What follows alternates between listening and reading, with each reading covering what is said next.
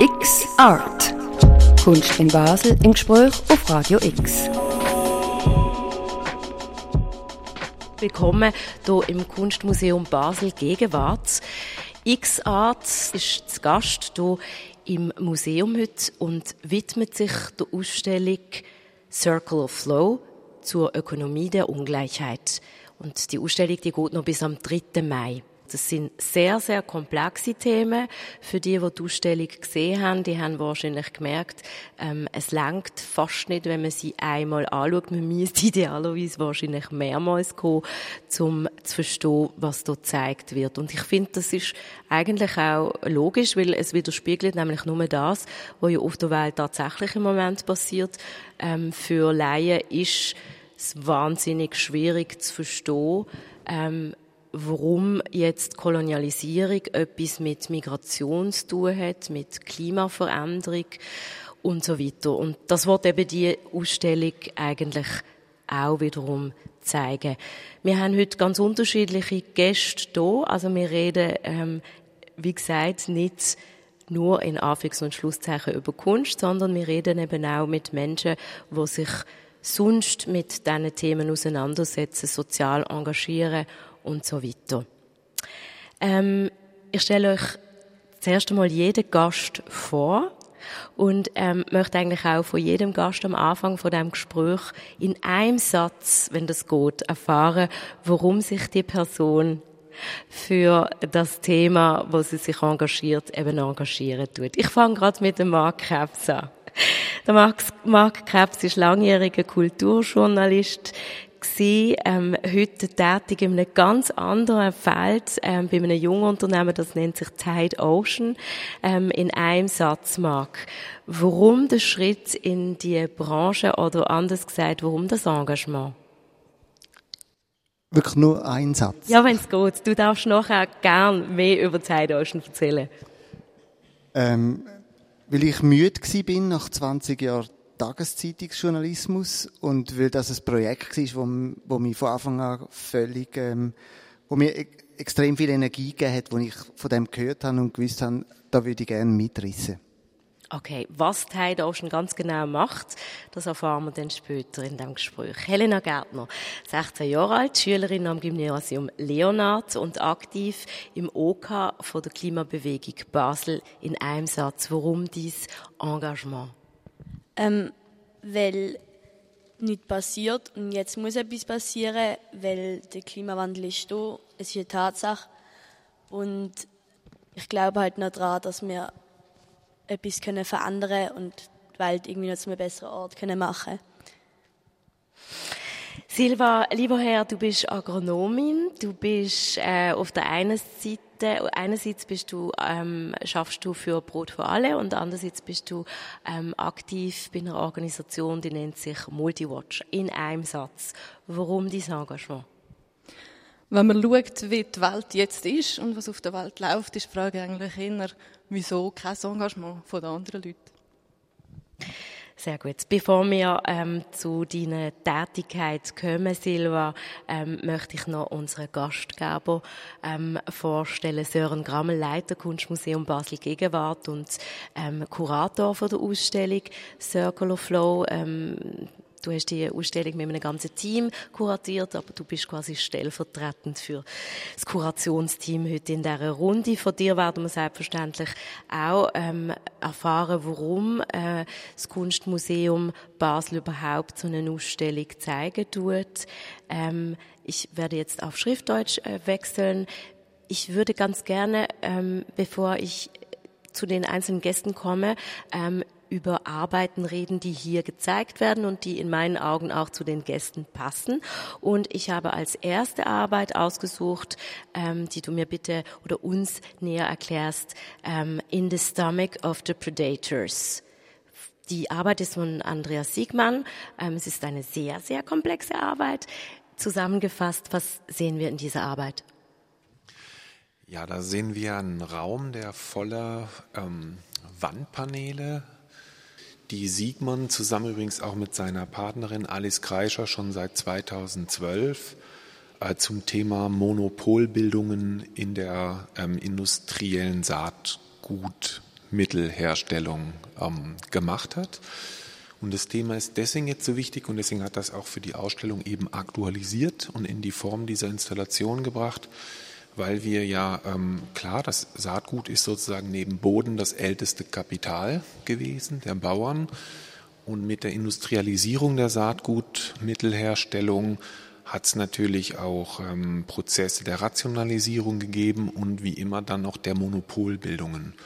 Und das haben wir gerade in den letzten zehn Jahren ja extrem erlebt. Also alle wissen Monsanto Bayer, aber es gibt natürlich noch viele, viele andere, vielleicht weniger große, spektakuläre, aber nicht desto weniger ähm, wirkungsvolle äh, Übernahmen in dem Bereich. Und die Situation ist die, die dadurch entstanden ist. Wir haben einerseits äh, die Verbindung von Saatgutmittelherstellern mit Agrochemiekonzernen. Äh, das heißt, die Bauern können die Produkte immer mehr nur in quasi wie beim Mobiltelefon in Bundles kaufen, in Bündeln. Also die Pestizide oder die Düngemittel äh, muss man gleich zusammen mit dem Saatgut äh, kaufen.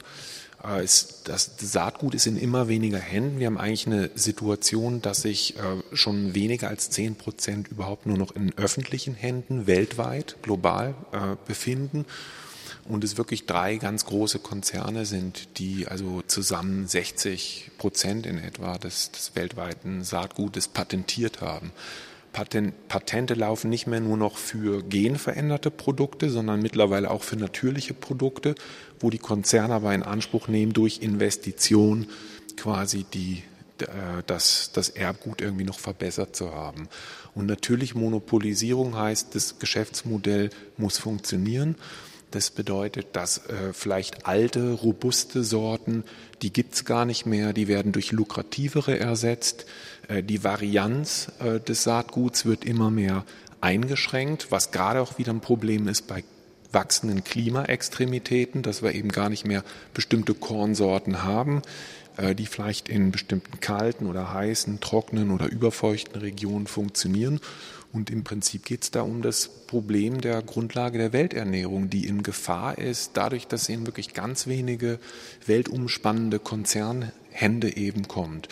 Und da gibt es ja viele Subphänomene, wie die Sub das soll das nicht abwerten, die sehr wichtig sind, wie zum Beispiel in Indien die großen äh, Zahlen von Bauern-Selbstmorden. Ich glaube in 14 Jahren über 250.000, die dann wirklich auch das Roundup Ready, also dieses äh, Pestizid von Monsanto, wo das Glyphosat drin ist, dann auch teilweise eben getrunken haben aus Protest. Und äh, da, da steht ganz viel für uns auf dem Spiel. Und das zeigt diese Installation von Andreas Siegmann in einer wunderbaren Art und Weise, die natürlich auch, du hast es gesagt, anfangs fordernd ist, weil komplex.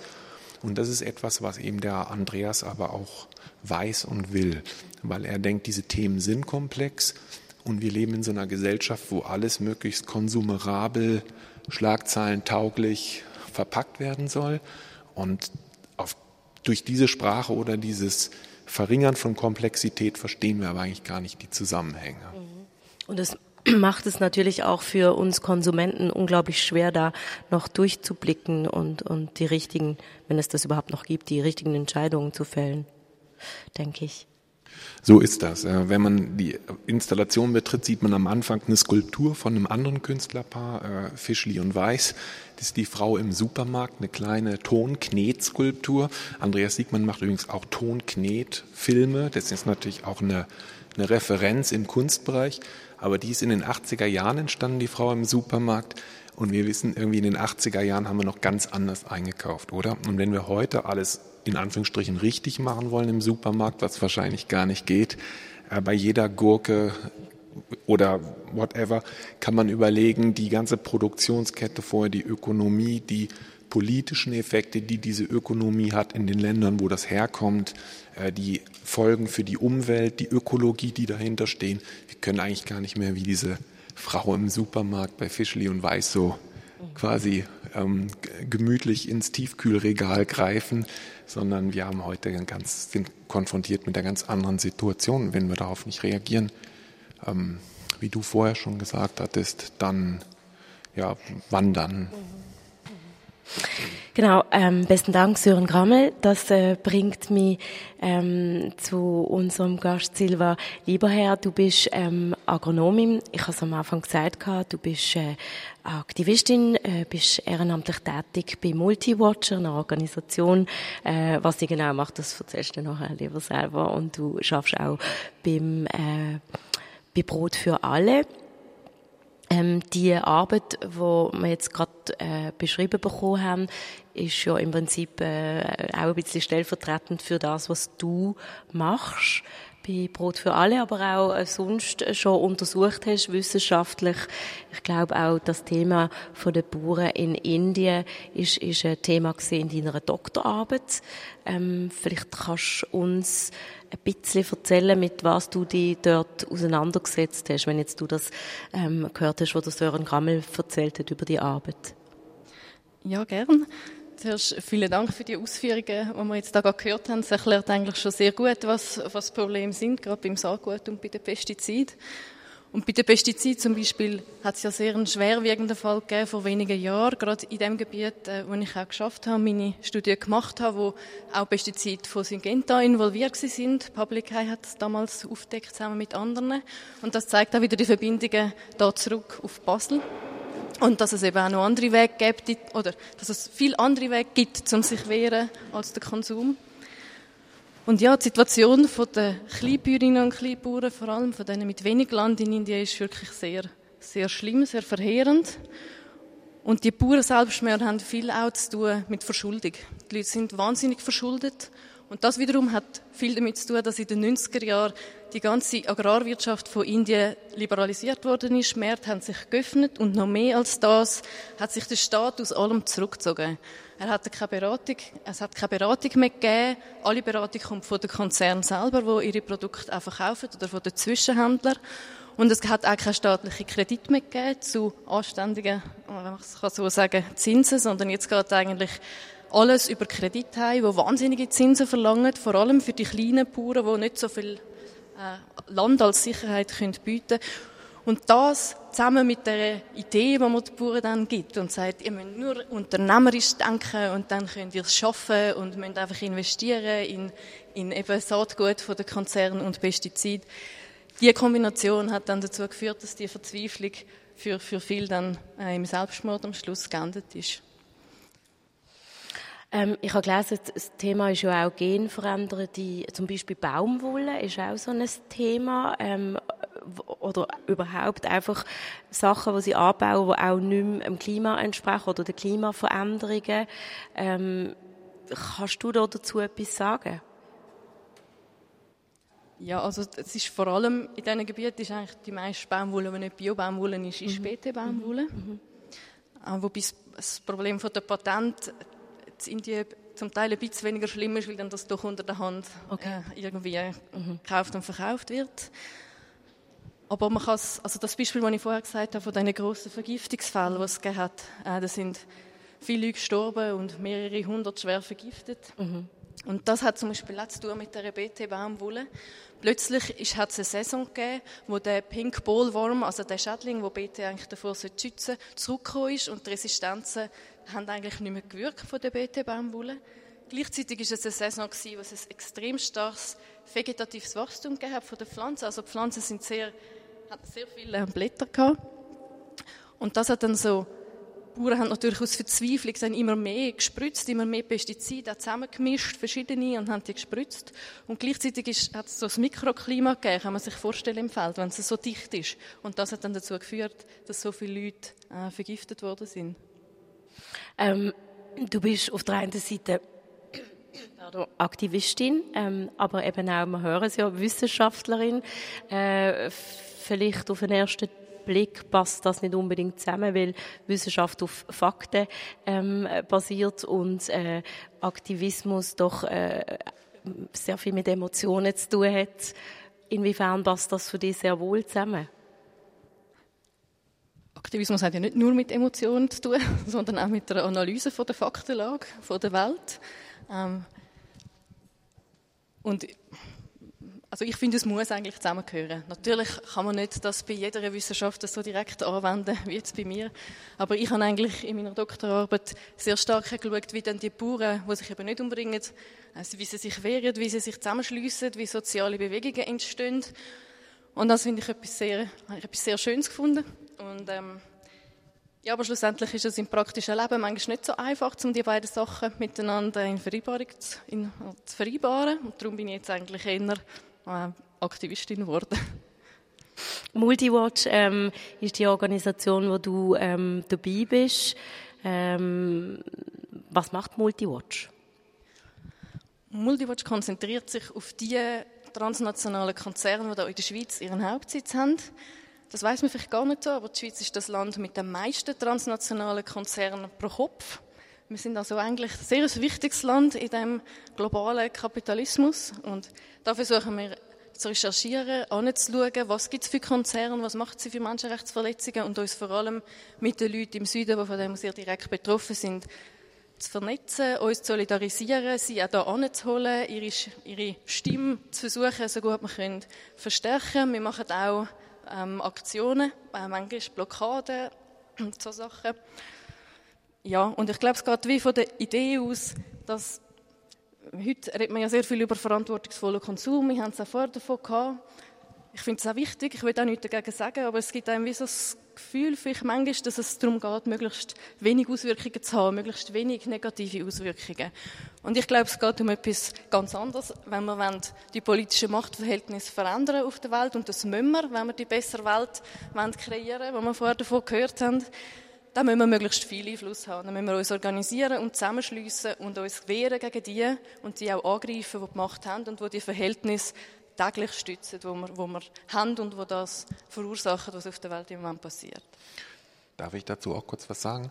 Das ist ja diese Angebot-Nachfrage-Thematik. Und das ist eben oft so, dass die sozusagen, dass die Verantwortung für die Verhältnisse wird dann wie an den Konsumenten oder die Konsumentinnen delegiert und die sollen durch ihr Verhalten die Situation quasi von unten nach oben verbessern. Und das ist ja auch schon lange erkannt, dass das natürlich äh, so nicht funktioniert. Natürlich ist es trotzdem gut, wenn man sich selber vielleicht anders verhält und nicht überall mitmacht, aber dabei darf man eben nie aus dem Auge verlieren, nee, dass eben eigentlich beim Angebot liegt ein ganz großer Teil der Verantwortung und oft hat das Angebot gar nicht so viel mit der Nachfrage zu tun, weil viele Menschen gerne äh, leben und essen würden, äh, ohne eben genau diese Ökonomien auch wieder zu, äh, zu bestätigen, dadurch, wie sie leben. Genau, und deshalb ist es wichtig, über diese Macht, von der du jetzt gesprochen hast, über diese Macht müssen wir reden und weniger in, über diese individualisierte Schuld des Konsumenten, sondern über die großen Konzerne, die für den Klimawandel zum Beispiel verantwortlich sind. Und oft höre ich, wenn ich irgendwo einen Vortrag halte oder hingehe, dass die Leute sagen, ja, wie kann ich denn konsumieren? Was kann ich als Konsumentin ändern? Und ich denke, ja, aber ihr seid auch noch politische Menschen. Es gibt noch so viele Möglichkeiten, wie man sehr viel ändern kann, wenn man sich organisiert und zusammenschließt. Und das versuchen wir mit Multiwatch auch zu unterstützen, so gut wir können. Und wenn sich jemand interessiert und diese Arbeit interessant findet, mitmachen möchte, sehr gerne. Ihr seid ähm, vom 19. bis 21. Januar, also vor wenigen Tagen, sind wir äh, ans WEF gelaufen. Es hat einen Wintermarsch gegeben. Ähm, wenn ich das richtig gesehen habe, sind es doch 1500 Leute am Schluss, die ähm, dort angelaufen sind, sind dort zufrieden mit dem, was wir erreicht haben. Also ich meine, 1500 Leute sind schon mal ein gutes Zeichen. Ähm, man ist nicht allein in seinem Engagement, aber ähm, ja, sind zufrieden. Ja, sehr. Es war sehr eine eindrückliche Erfahrung gewesen, an dieser Wanderung können dabei zu sein, mit so vielen Leuten und auch so viel Solidarität von den Anwohnerinnen und Anwohnern von dem Gebiet. Äh, das erste Mal seit vielen Jahren haben wir es überhaupt geschafft, bis auf Davos zu kommen, was äh, an sich schon mal recht erstaunlich ist. Es ist ja eine Hochsicherheitszone während dem WEF. Und ich glaube, ein Erfolg ist einfach, dass es den Widerstand gegeben hat und dass man ihn gesehen hat und dass, wenn er nur ein Satz dann doch immer wieder gestanden ist, es ist WEF und es gibt einen Widerstand, um zu zeigen, dass, man, dass es auch Leute gibt, die mit dem nicht einverstanden sind, die nicht das Gefühl haben, dass ein paar Milliardäre und äh, durchgeknallte Staatspräsidenten können die Welt retten, sondern dass das von unten kommt, dass es von den Bewegungen kommt. Und ich glaube, das ist gelungen, um das immer wieder zu sagen. Ähm, das war Multiwatch. Das ist ein Teil von deiner Tätigkeit. Äh, ich habe es vorher gesagt, du schaffst aber auch für Brot für alle. Ähm, was machst du dort? Aus was besteht deine Arbeit dort? Dort bin ich viel näher bei meiner eigentlichen Ausbildung als Agrarwissenschaftlerin. Äh, dort geht's, ähm, also bei, bei, meiner Arbeit, ich stelle jetzt einfach die mal vor, dort geht es um Landwirtschaft und Landrecht. Und ein Teil von der Arbeit, da muss ich gar nicht mehr so genau erklären, was um Saatgut geht. Das haben wir eigentlich schon sehr genau gehört. Ein anderer Teil, da geht es um Land, um das Phänomen, das man Landgrabbing nennt. Vielleicht haben das die einen schon gehört. Genau, es ist auch, wenn es mir recht ist, auch ein Thema in der einen Arbeit. Ähm, da geht es um seltene Erden. Ähm, hat mir Sören Grammel diese Arbeit schon gezeigt und meinte, ja, da geht es im weitesten Sinne auch um Landgrabbing, also Dings vom Meeresboden. Ähm, aber Silva, bitte, was ist Landgrabbing? Landaneignung. Genau, das Land so an sich raffen, um das geht es eigentlich. Das ist etwas, was wie entstanden ist, also das gibt es ja schon lange. Ich meine, das ist ja schon kolonial und alles, das geht ja lang zurück natürlich, Landraub. Aber wenn man so von Landgrabbing redet, redet man eigentlich von dem, was passiert ist nach 2008, wo zuerst die Lebensmittelkrise gekommen ist. Plötzlich sind Lebensmittel teuer geworden und auch fast knapp.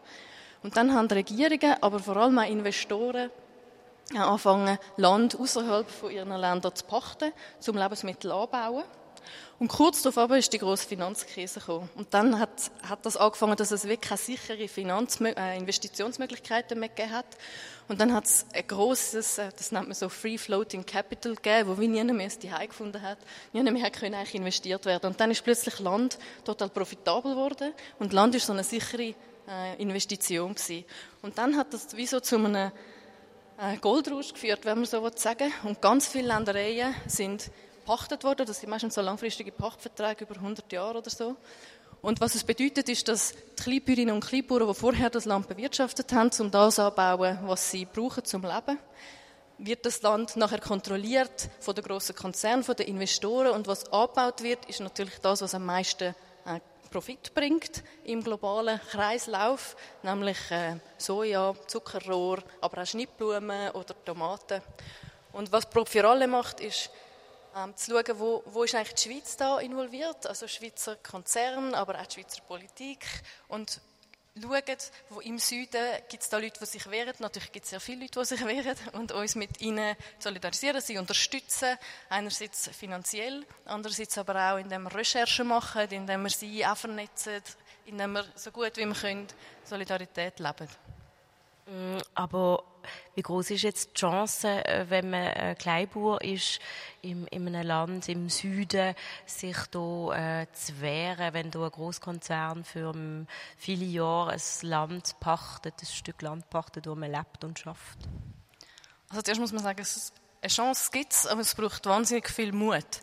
Weil es ist ja nicht alle, für alle so sicher wie für uns, um sich zu wehren. Und das ist auch ein Teil der Arbeit, um um, wenn jemand verhaftet wird oder bedroht wird, sich solidarisch zu zeigen und zu unterstützen. Und natürlich ist in vielen Fällen die Chance nicht allzu groß und dann geht es dann halt am Schluss, ob einem das passt oder nicht, darum, mit dem Konzern über die konkreten Sachen zu verhandeln. Zum Beispiel, äh, hört auf, das Grundwasser verschmutzen oder lasst wenigstens die Leute durch eure Plantagen laufen, dass sie nicht fünf Stunden rundherum laufen und so kleine Sachen, die man jetzt vielleicht im globalen System nicht so wichtig ist, aber für die Leute natürlich wahnsinnig relevant. Aber es gibt also Erfolgsbeispiele, man kann das gewinnen. Einerseits gibt es Beispiele, wo Leute Ländereien besetzt haben und, äh, und so ihre Ländereien oder zumindest einen Teil davon wieder zurückbekommen haben.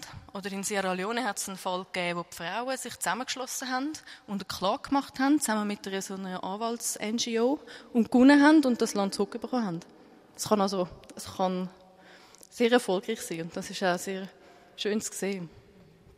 Und ähm, kannst du vielleicht äh, erklären, Landgrabbing, ist das so ein bisschen überall ähm, in der südlichen Hemisphäre der Fall oder wo, wo kommt das vor? Ja, also nicht mal nur in der südlichen Hemisphäre. Es ist eigentlich nicht so ein Phänomen, das so stark Norden gegen Süden ist oder so, sondern es geht wirklich darum, dass die mit die finanzkräftigen Investorinnen und Investoren, aber auch äh, schon, also Grossfarmer, Land sich aneignen von den Kleinen und das kann überall passieren. Also es, zum Beispiel Saudi-Arabien investiert in den USA, äh, China investiert in Frankreich, Österreich investiert groß, also Österreich, ich meine, nicht, ich meine jetzt nicht das Land, sondern Investoren, die in dem Land äh, ihren Hauptsitz haben. Äh, Österreich investiert zum Beispiel in Rumänien, USA in der Ukraine. Dann sehr stark betroffen, äh, am stärksten ist ähm, Afrika, West- und Zentralafrika, aber auch Ostafrika. Äh, sehr stark auch Malaysia und Indonesien, vor allem wegen Palmöl. Also es gibt so Hotspots, aber zum Beispiel Osteuropa ist also einer von denen, auch Ostdeutschland. Also es ist wirklich ein globales Phänomen, wo überall natürlich ein bisschen anders auftritt, aber was es überall gibt. Okay, merci vielmals, Silva, für die Erläuterungen. Ich habe es am Anfang gesagt, ähm, von dem Gespräch bei XAT reden wir normalerweise auf, über Kunst und äh, nicht über Agronomie und äh, Migration. Wir machen das aber heute ganz bewusst, nämlich anlässlich von der Ausstellung Circle of Flow hier im Kunstmuseum für Gegenwart. Wir kommen zu unserem nächsten Gast, ähm, der Marc Krebs. Er schafft bei Tide Ocean, einem Unternehmen, das Plastikmüll aus dem Meer rausfischt und dann in ein neues Material umwandelt, also recyceln oder upcyclen, je nachdem. Ähm, ich möchte aber, bevor ich äh, mehr hoffentlich erfahre über Tide Ocean Mark Krebs, ähm, wieder zum Sören Grammel überschauen, Kurator von dieser Ausstellung. Ähm, eine weitere Arbeit, die mich sehr beeindruckt hat, weil auch sehr ausführlich ist die Arbeit Petropolitics, eine Arbeit ähm, von Bureau d'études. Ähm, was sieht man auf diesem, auf, auf dieser Wand? Es ist eine Wand. Mhm. Da sieht man im Prinzip ein ähm, Organigramm, aber auch eine Timeline, die, die sich, die visualisiert, ähm, wie Öl zum heute größten Wirtschaftszweig der Welt geworden ist und wann und wie das äh, eigentlich ganz stark ansteigt zwischen dem ersten und dann zum zweiten Weltkrieg hin und wie Öl plötzlich extrem wichtig wird, wie die Zahl auch von ölbetriebenen Fahrzeugen in Europa natürlich im Zusammenhang auch mit dem äh, Zweiten Weltkrieg extrem ansteigt und der äh, Produktion da und wie sich zeitgleich äh, weltweit agierende Ölkartells bilden, ganz stark unter angloamerikanischen ähm, Einfluss. Die verbinden das auch mit der Herausbildung einer sogenannten ähm, Anglo-American Capitalism Century, also wie eigentlich dieser der sich quasi Kapitalismus und äh, Ölwirtschaft auch gegenseitig äh, sozusagen stützen, anheizen, bedingen auch ein Stück weit.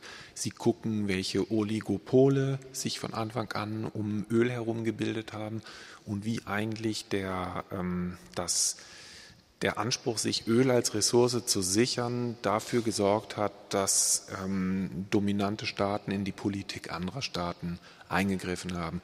Also ein top aktuelles Thema natürlich auch politisch, jetzt zum Beispiel wieder mit äh, USA, Iran, mit dem Konflikt, der wieder äh, jetzt neu aufgekocht worden ist, wo man zurückgucken kann. Iran hatte mal einen demokratisch gewählten Premier. Der wollte den ehemaligen Kolonialmächten den, den Ölhandel oder deren Firmen vielmehr aus der Hand nehmen und wollte das verstaatlichen. Und äh, heute weiß man ganz genau, die CIA hat dann den, den Schah quasi äh, hineingeputscht und den demokratischen Premier abgesetzt. Also wo es wirklich auch um, um Systemfragen geht. Und ähm, es zeigt natürlich auch den Zusammenhang mit dem Anwachsen von Plastikprodukten, der Plastikproduktion, dem Plastikabfall, der, äh, ich, ich, weiß gar nicht, 250 Billionen Tonnen oder so sind jetzt für dieses Jahr an, an Abfällen weltweit, glaube ich, irgendwo gezählt. Und das Verrückte an dieser Karte ist, man denkt, man steht vor so einer Art abstraktem Gemälde erstmal, man ist völlig überwältigt. Sieht so aus wie, keine Ahnung, jemand hat auf LSD-Trip was gemalt in den 70er Jahren. Und letztlich sind alle Farben, alle Balken, alle Formen, alle Bubbles, die da wirklich äh, so durcheinander floaten, die basieren alle auch wieder auf statistischen Mengenbilden äh, Bildern und äh, Recherchen, die dem vorausgegangen sind. Und das äh, Büro d'Etude, das sind, ist eben auch so ein Künstlerpaar, die sich wirklich äh, Informationen besorgen, die man nicht einfach im Internet bekommt.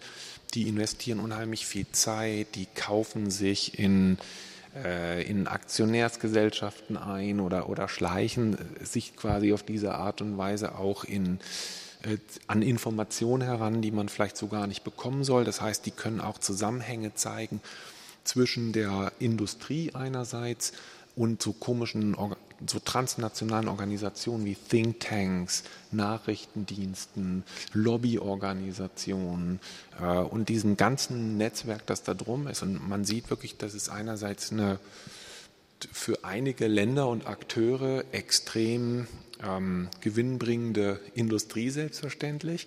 Die Welt ist da irgendwie, das zeigt die Karte auch, wie abhängig vom Öl, wie so ein Junkie im Grunde, die ganzen die Volkswirtschaften, die Mobilitätsfrage, alles ist darauf gepolt, aber nicht, weil es nicht anders ginge, sondern weil diese Kartelle äh, ab dem, äh, spätestens ab dem Zweiten Weltkrieg eben ganz stark äh, die, die ähm, Politiken und Ökonomien daraufhin auch geprägt haben und ausgerichtet haben.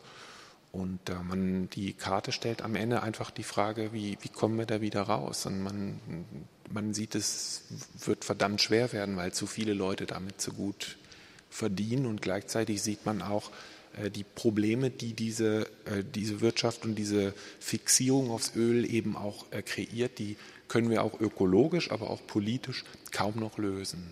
Also Stichwort Plastik, ökologisch, nur ein Beispiel, oder CO2-Ausstoß, äh, und politisch, Stichwort habe ich gerade genannt, zum Beispiel Mittlerer Osten, jetzt wieder ähm, Iran, USA. Besten Dank, Sören Grammel. Stichwort Plastik ist ähm, natürlich jetzt auch im Zusammenhang zu deiner Arbeit äh, wichtig. Marc Krebs, du schaffst für Tide Ocean. Das ist ein Schweizer Jungunternehmen, etwas sehr Innovatives macht, nämlich ähm, zusammen mit Partnern in, in der, in der Weltmeer Plastikabfall rausfischt und das eben wieder zu einem anderen Material umwandeln tut.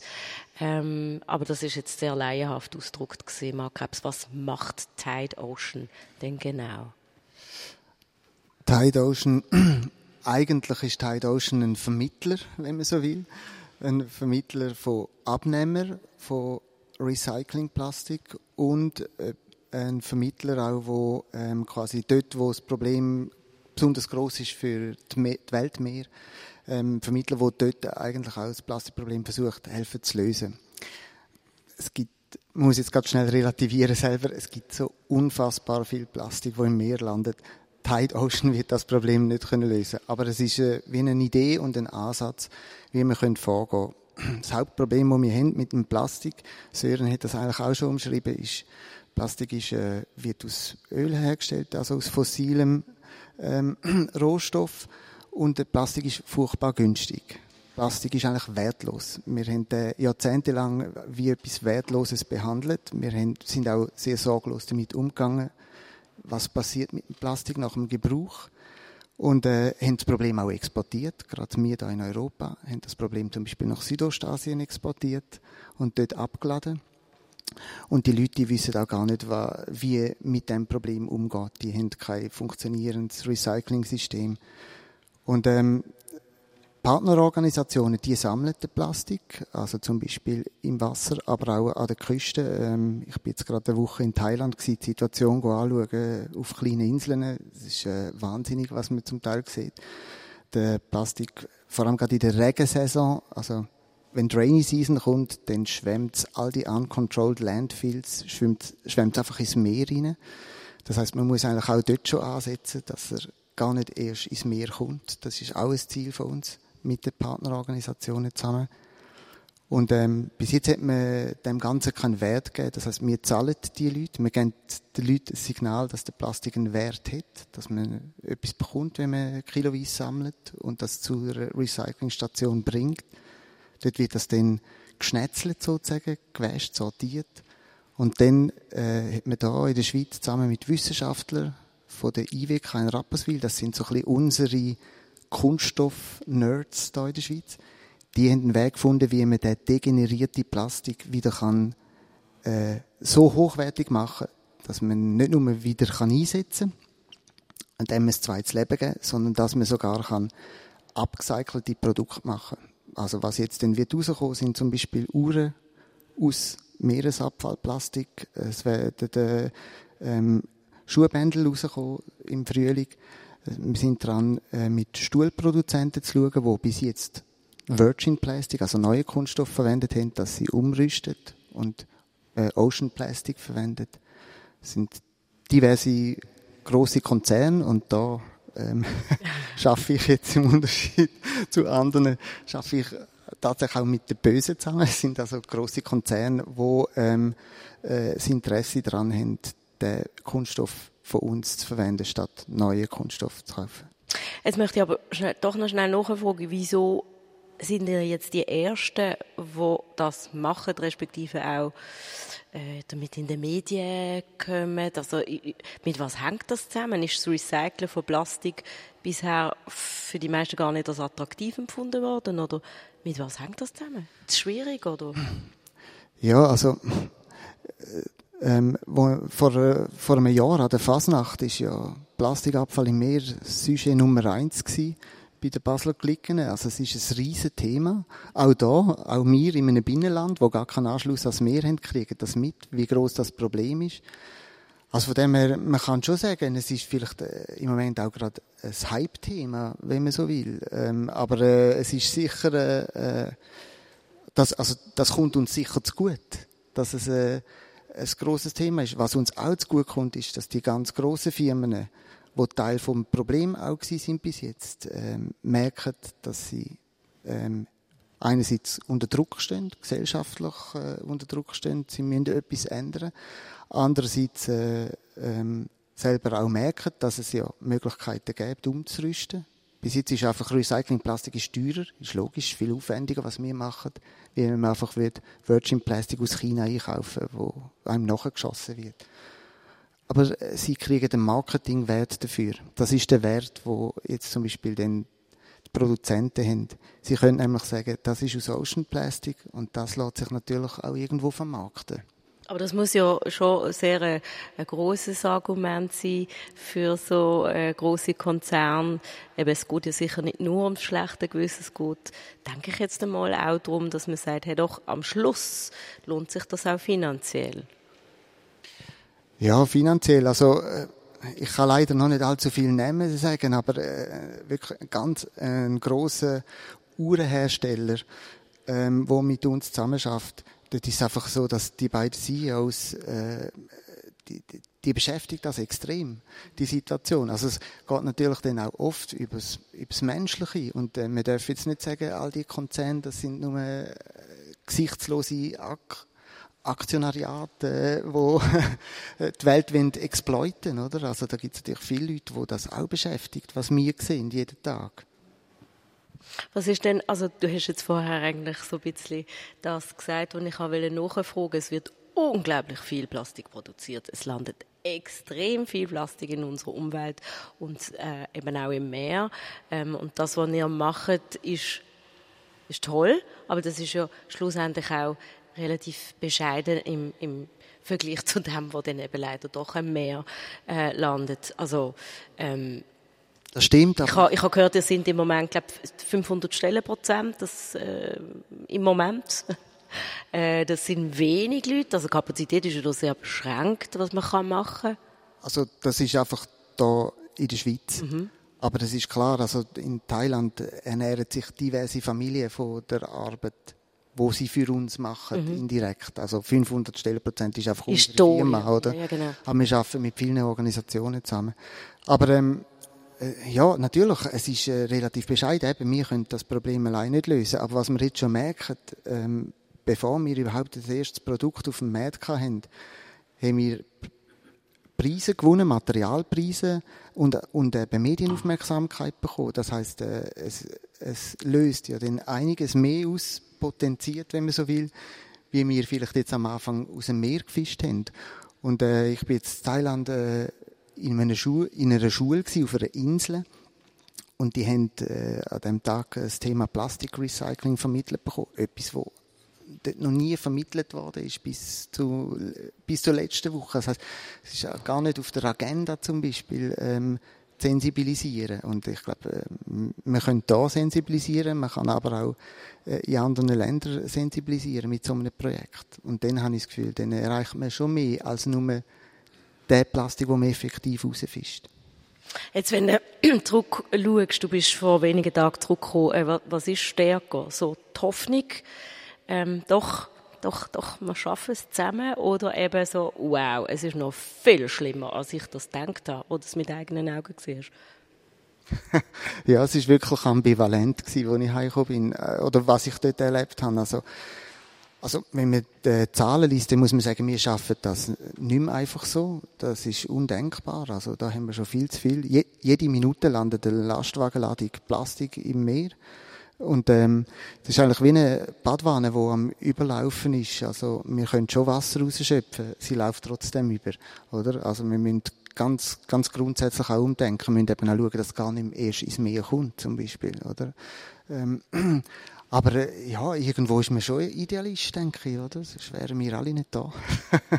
Apropos Idealismus, jetzt hast du vorher gesagt, ihr arbeitet mit Plastik-Nerds, mit Wissenschaftlern zusammen. Ähm, wie groß ist eigentlich die Chance, dass man irgendwann einmal eine, äh, biologisch abbaubare Alternative findet, wo ähm, im Idealfall auch wirtschaftlich attraktiv ist, dass man sagt, okay, doch, das äh, wollen wir uns leisten? Aha, also zu Kunststoffen. Zu Plastik, genau. Ja, ich glaube, es, gar nicht ich glaube, es gibt eigentlich viele Ideen. Eben, ähm, ähm, es gibt äh, Möglichkeiten, zum Beispiel aus äh, Bananenstuden äh, Verpackungen zu machen, etc. Also es gibt eigentlich viele organische Lösungen. Unser Ansatz ist jetzt einfach nicht der Ansatz, sondern unser Ansatz ist, wir haben ein riesiges Plastikproblem, wir haben mehr als genug Plastik, wir müssen gar nicht Neue produzieren. Nehmen wir doch den, was es schon gibt, und geben dem ein zweites Leben, ein drittes Leben. Aber ähm, das soll nicht heißen, dass man nicht auch die anderen Lösungen soll verfolgen soll. Also in unseren Augen kann man gerne auf Plastik verzichten. Es wird leider noch genug haben für uns. Okay. Besten Dank, Marc Krebs. Ähm, wir kommen jetzt noch gerade zu dir, ähm, Helena Gärtner. Ähm, du bist äh, Klimaaktivistin und ähm, Klima und Migration, das hängt zum Teil sehr stark zusammen. Also Menschen, die mir ihr Land verloren, weil die klimatischen Veränderungen so gravierend sind, dass sie äh, nicht mehr können anbauen äh, müssen flüchten. Und es, wir sitzen hier ähm, gerade im ersten großen Raum äh, im Untergeschoss vom Kunstmuseum Gegenwart am St. Alban Rheinweg 60, für die, die jetzt die Sendung dann am Radio hören. Und wir sitzen gerade neben einer Videoinstallation, wo es um Migration geht. Ähm, eine sehr eindrückliche Arbeit vor allem wenn man ein bisschen versteht, was da eigentlich gezeigt wird. Ähm, Sören Grammel, gerne wieder erklären, um was es in dieser Arbeit Grid Moria von äh, Richard Mossy geht. Was sieht man da auf diesen Screens? Hm. Wie, wie du es gerade gesagt hast, wir sehen ein Grid, also ein Raster ähm, in mehrfacher Hinsicht. Einmal in Form von 16 Flachbildmonitoren, die eine relativ große Videowand zusammenfügen dann sehen wir aber noch ein anderes Raster, nämlich das Raster äh, eines Lagers. Wir sehen da Zelte und Baracken und äh, Menschen, die dazwischen hin und her gehen, die da Wäscheleinen spannen und irgendwie versuchen, diesen begrenzten Platz so zu nutzen, dass sie da halbwegs in, in Würde ausharren können. Und ähm, was man da sieht, ist ein Lager auf der ähm, griechischen Insel Lesbos und das Lager heißt Moira. Und es ist eins von ein paar Lagern, die auf den griechischen Inseln verteilt worden sind. Die wurden für 6500 Menschen insgesamt ausgerichtet. Und mittlerweile leben in diesen Lagern, ich spreche vom Jetztstand, 22.000 Menschen. Vor einem Vierteljahr hätte ich noch von 20.000 geredet. Und ein Lager ist ja von Anfang an jetzt nicht so unbedingt als Luxusloft ausgelegt. Und äh, warum gibt es die Lager überhaupt? Die Hintergrund ist eben die, die ähm, ja, sind die weltweiten Flüchtlingsbewegungen. Es gab Ende 2018 auf der ganzen Welt mehr als 70 Millionen Menschen, die sich auf der Flucht befanden. Also nicht in der freiwilligen Migration oder auf der Suche nach einem besseren Job, sondern wirklich auf der Flucht. Das sind UN-Zahlen. Und äh, von diesen 70 Millionen wollten zwischen 2015 und 2019 gerade mal 3,5 Millionen, also weniger als 5 Prozent, nach Europa. Platz und Geld haben wir hier, aber wir wissen es, viele Menschen haben Angst, Sorge oder Hass auf Menschen, haben, wollen sprechen von Überfremdung und Problemen, die man nicht schultern kann und denken, die Leute nehmen ihnen was weg. Und dadurch ist dieser politische Druck entstanden, dass es letztlich zu diesem EU-Türkei-Deal, den sogenannten, gekommen ist. Also äh, Menschen, die über die Türkei in die EU einreisen, hier, um hier Asyl beantragen zu wollen, die werden erstmal in Griechenland aufgefangen. Dann wird ihre Asyltauglichkeit, soll dort geprüft werden. Äh, natürlich sind die Behörden völlig überfordert, deswegen äh, können, füllen sich diese Lager viel schneller, als sie sich wieder leeren. Der Deal ist, jeder, der nicht asyltauglich ist, wird an die Türkei zurückgeschoben. Die nehmen den auf und kriegen quasi pro Kopf Geld. Natürlich pauschal, aber das äh, sind dann die Zahlen. Und es ist eigentlich ein ganz, ganz schlimmes System, in dem Menschen wie Stückgut behandelt werden und, und, und, quasi einen Stückpreis haben. Und das Lager ist so eine Art Raster, in das die äh, ja, wie Güter eingefügt äh, werden. Und deswegen hat der Richard Mossy, ein irischer Künstler übrigens, der in New York lebt und auch ein bekannter Fotograf ist, ist auch eine sehr fotografische Arbeit, wie sie aufgenommen ist ähm, deswegen hat er das Ganze auch in, in so einem Raster gefilmt.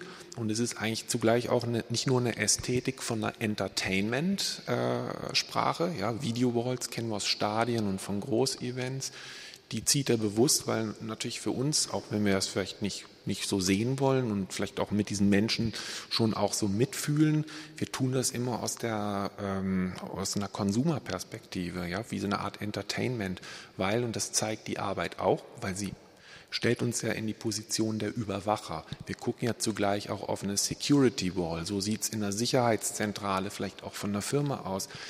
Und natürlich wollen wir vielleicht gar nicht hier die Überwacher sein, aber wir sind es, weil wenn du nicht im Lager bist, dann weißt du auch nicht, wie das ist, da drin zu leben. Du kannst Empathie versuchen und erproben, aber es ist eigentlich eine Erfahrung. Äh, übrigens jetzt gerade Gedenken, Befreiung von Auschwitz in allen Medien. Da kommt es auch immer wieder raus, wenn die letzten Überlebenden erzählen. Man kann sich sein Leben lang bemühen, sich vorzustellen, wie das gewesen sein muss. Man wird es aber trotzdem nie kapieren. Deswegen gibt es ein klares Innen und Außen. Und das will das Lager ja auch. Äh, das Lager unterscheidet zwischen den Privilegierten und den Nicht-Privilegierten, zwischen den Schutzsuchenden, Machtlosen und denen, die Schutz und Macht haben. Und auf der Seite steht man immer. Und deswegen denke ich, dass uns Mossi mit dieser Bildsprache so konfrontiert hier, wenn er das Problem zeigt. Besten Dank, Sören Grammel. Helena Gärtner, ähm, du bist 16 Jahre alt. Ähm, du bist am Gymnasium Leonard, ähm, gehst dort in die Schule und ähm, Du bist seit rund einem Jahr auch in der Klimabewegung Basel im OK. Also du bist dort ganz aktiv dabei. Du gehst in Anführungs- und Schlusszeichen nicht nur streiken, sondern du organisierst ähm, und äh, du vernetzt und du lernst dort auch ganz, ganz viel, habe ich gestern von dir erfahren im persönlichen Gespräch. Kannst, kannst noch mal sagen, was deine Beweggründe sind, warum du dich so dermaßen engagierst? Und wir haben so ausgerechnet, es ist mindestens ein halber Tag ähm, in der Woche, wo du dich durchschnittlich äh, für das engagierst, für das Thema Klima. Ja, eben, weil es momentan ein sehr dringendes Thema ist und weil es immer Leute braucht, die das auch organisieren, weil ein Streik organisiert sich nicht von allein. Und darum ich will einfach nicht durchstehen in 20 Jahren und meinen Kindern müssen erzählen, ich habe es gewusst und ich habe nichts gemacht. Sondern ich möchte selber, auch wenn es vielleicht nicht funktioniert, weil wir wissen es alle nicht momentan, möchte ich selber Teil sein davon, dass wir es probiert haben wenigstens. Dass wir angestanden sind und gesagt haben, wir haben das Problem und jetzt muss etwas passieren. Und ich glaube wirklich, dass spätere Schuldgefühl nicht zu haben, ist schon mal ein sehr großer Beweggrund. Das bringt mich natürlich zur Frage, das Thema ist ja nicht ganz neu. Also schon die Generation vor dir hat ja gewusst, dass es dringend ist. Äh, Hat denn die Generation vor dir in deinen Augen genug Schuldgefühl? Hast du schon Diskussionen gehabt mit Leuten, die äh, Generation älter sind oder zwei Generationen älter sind? Ja, was heisst genug Schuldgefühl? Ich kann nicht sagen, du hast jetzt zu wenig Schuldgefühl. Also, ich glaube, es ist wie gesehen, also man weiß es ja schon lange. Es ist ein Problem und es ist ein Fakt und es ist einfach, früher hat man halt den Kopf in den Sand gesteckt oder man hat halt gestreikt und demonstriert, aber es ist nicht durchgekommen. Es ist noch nicht genug schlimm gewesen, noch nicht genug offensichtlich, dass wirklich der Durchbruch, den wir jetzt haben, passiert ist.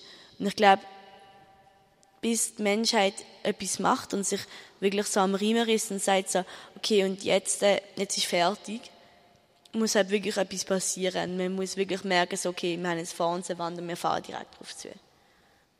Also, äh, verstand ich die richtige Katastrophe muss passieren, damit man verwachen tut? Ja, oder es muss auf jeden Fall irgendwelche aufrüttelnde Ereignisse geben, wie zum Beispiel jetzt Brand in Australien oder mhm. es gibt so viel, oder eben die Klimaflüchtlinge, mhm. was es einfach gibt und man kann nicht mehr wegschauen. Und es ist wie jetzt so wie dass wir Kinder oder wir Jugendliche müssen auf die Straße gehen, weil es ist unsere Zukunft, die darüber abgestimmt wird und wir müssen nachher drin leben. Und es ist sehr ungerecht, wenn man sieht, es wird nichts gemacht, man weiß es schon so lange. Mhm. Ähm, die Wissenschaftler bestätigen es. Und es manchmal wird immer noch darüber geredet, jo, gibt's denn das überhaupt? Mhm. mhm. Und das macht einem so aggressiv. Und ich glaube, es braucht den Hass, es braucht die Emotionen, es braucht die Hoffnung an eine Zukunft, wo man drin leben kann. Und dazu braucht es Schuldgefühl und es braucht wie noch den Druck von außen, dass es wirklich wahr ist und es passiert. Jetzt haben wir heute äh, bei, bei diesen Gesprächen ähm, oder bei diesen Interviews erfahren, dass ähm, das Bewusstsein sich ja langsam, langsam zum Teil verändern tut. Ich habe das recht spannend gefunden. Der Mark Krebs ähm, von Tide hat vorher erzählt, dass Verhandlungen laufen äh, mit einer grossen, grossen Uhrenmarke, wo da offensichtlich äh, ein Umdenken bei den CEOs stattfindet. Ähm, Lenkt das für dich? Nein. Also nein, also es langt nicht. Wir haben unsere Forderungen und unsere Forderungen sind bis 2030 netto null Treibhausgasemissionen ohne eingeplante ähm, spätere ähm, technologische Abbauung. Ich weiß nicht genau, wie es heißt. Ähm, Kompensationstechnologie, dass man es halt erst später abbaut und sagt so, ah, wir haben dann die Technologie und mhm. ähm, und das erreichen wir nicht nur, wenn wir nur das machen. Es braucht viel, viel mehr. Mhm. Was braucht es denn? Ich habe das nicht studiert und ich weiß es nicht genau selber und das glaube ich, wenn wir auch als Gesellschaft herausfinden, es ist jetzt unsere Aufgabe. Aber ich glaube, es braucht ein Umdenken im Großen und Ganzen. Also in unserem momentanen System funktioniert das nicht. Es ist einfach so, dass ich kann in H&M gehen und ich sehe ein T-Shirt für 7 Franken.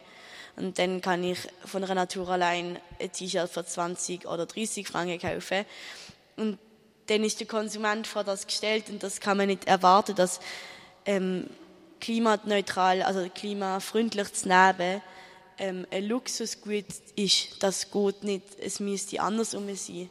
Es müsste viel teurer sein, klimaschädlich zu leben.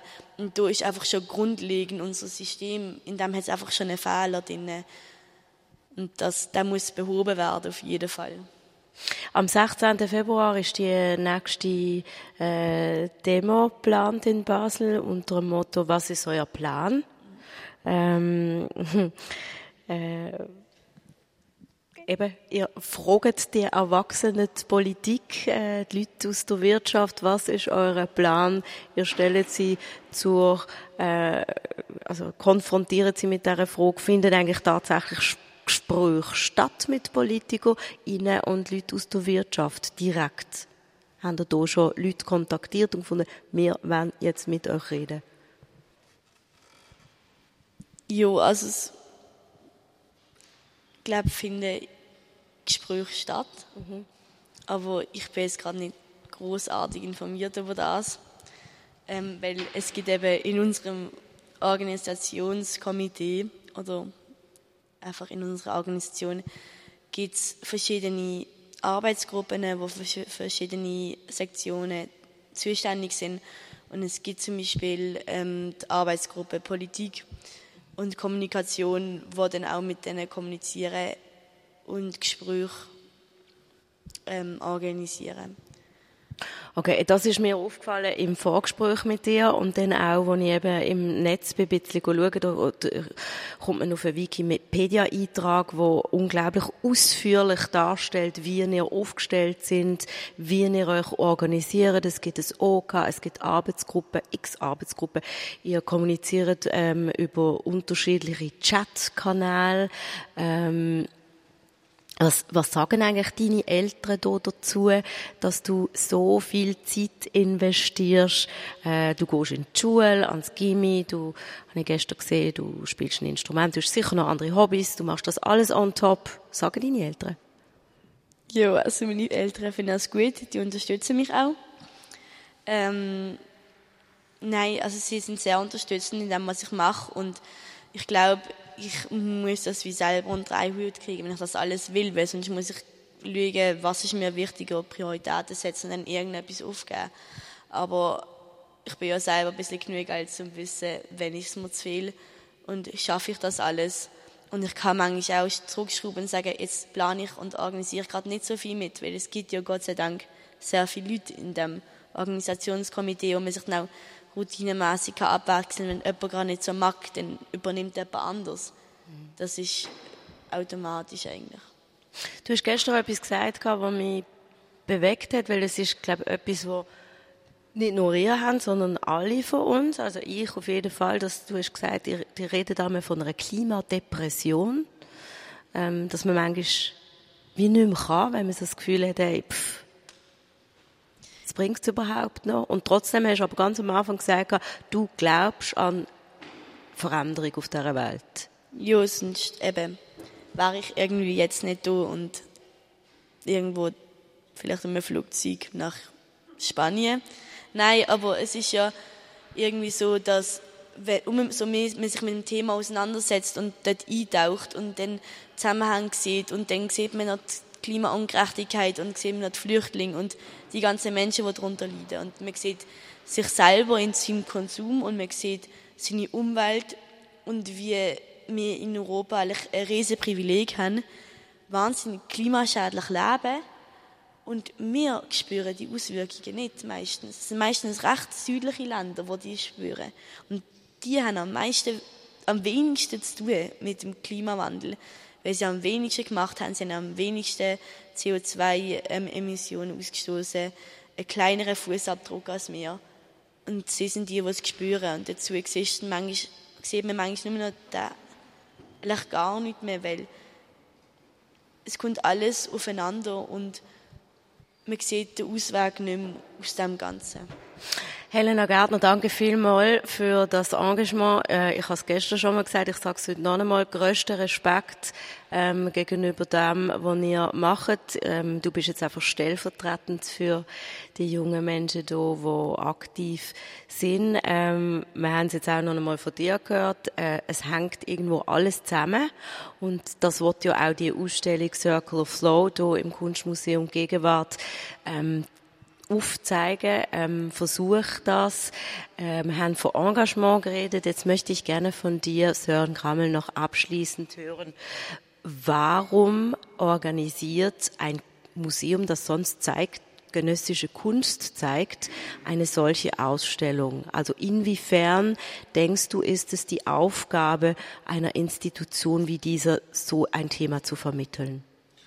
Ja, absolut, weil das Museum ist ja nicht nur ein Ort, wo Kunst konserviert wird oder gezeigt wird, sondern wo Kunst aktiviert wird, nämlich als ein Mittel, ein Fluidum, Werkzeug zur Auseinandersetzung mit Gegenwart. Ich glaube, seit den 90er Jahren gibt es im, im Kunstkontext ein verbreitetes Bewusstsein dafür. Ich, ich spreche jetzt nicht vom Kunsthandel und der Blue Chip Artist Welt, ja, und der der großen Sammler und Galerien sondern vielleicht eher von so einer, von so einem Segment der Kunstwelt, das, wo die Leute sagen, wir verstehen uns eher als Kulturproduzenten und wir sehen Kunst eben auch als ein Modell der kritischen Auseinandersetzung mit Wirklichkeit. Äh, da gibt es ein zunehmendes Bewusstsein dafür, dass Kunst vielleicht eine der wenigen Sphären zunehmen wird, in der eben eine komplexe Auseinandersetzung mit Themen überhaupt noch möglich ist. Und eben immer weniger im Journalismus, der auch stark ökonomisiert ist, wo man nur noch ganz wenig Zeit hat und ganz wenige Zeile, Zeilen äh, für Themen und wo es immer darum geht, ah, wie lange kann man die Aufmerksamkeit der Leute halten. Und der Kunstkontext, und das war, glaube ich, immer gute Kunst, ist eben diesbezüglich auch eine Zumutung. Und es ist gut, dass es diese Zumutung noch gibt. Und über diese Ausstellung haben sich Leute beschwert im Sinne von, brauche ich viel zu viel Zeit oder das erschlägt mich oder es ist ein politisches Seminar. Und ich freue mich über diese Beschwerden und ich freue mich, dass Kunst auch wieder Zumutung sein kann und wenn es auf dieser Ebene ist. Danke für das Schlusswort, Sören Grammel. In dem Moment äh, bleibt mir nichts anderes übrig, ähm, als mich zu bedanken für die, die da sind. Mein Name ist Daniel Bürgin. Merci vielmals.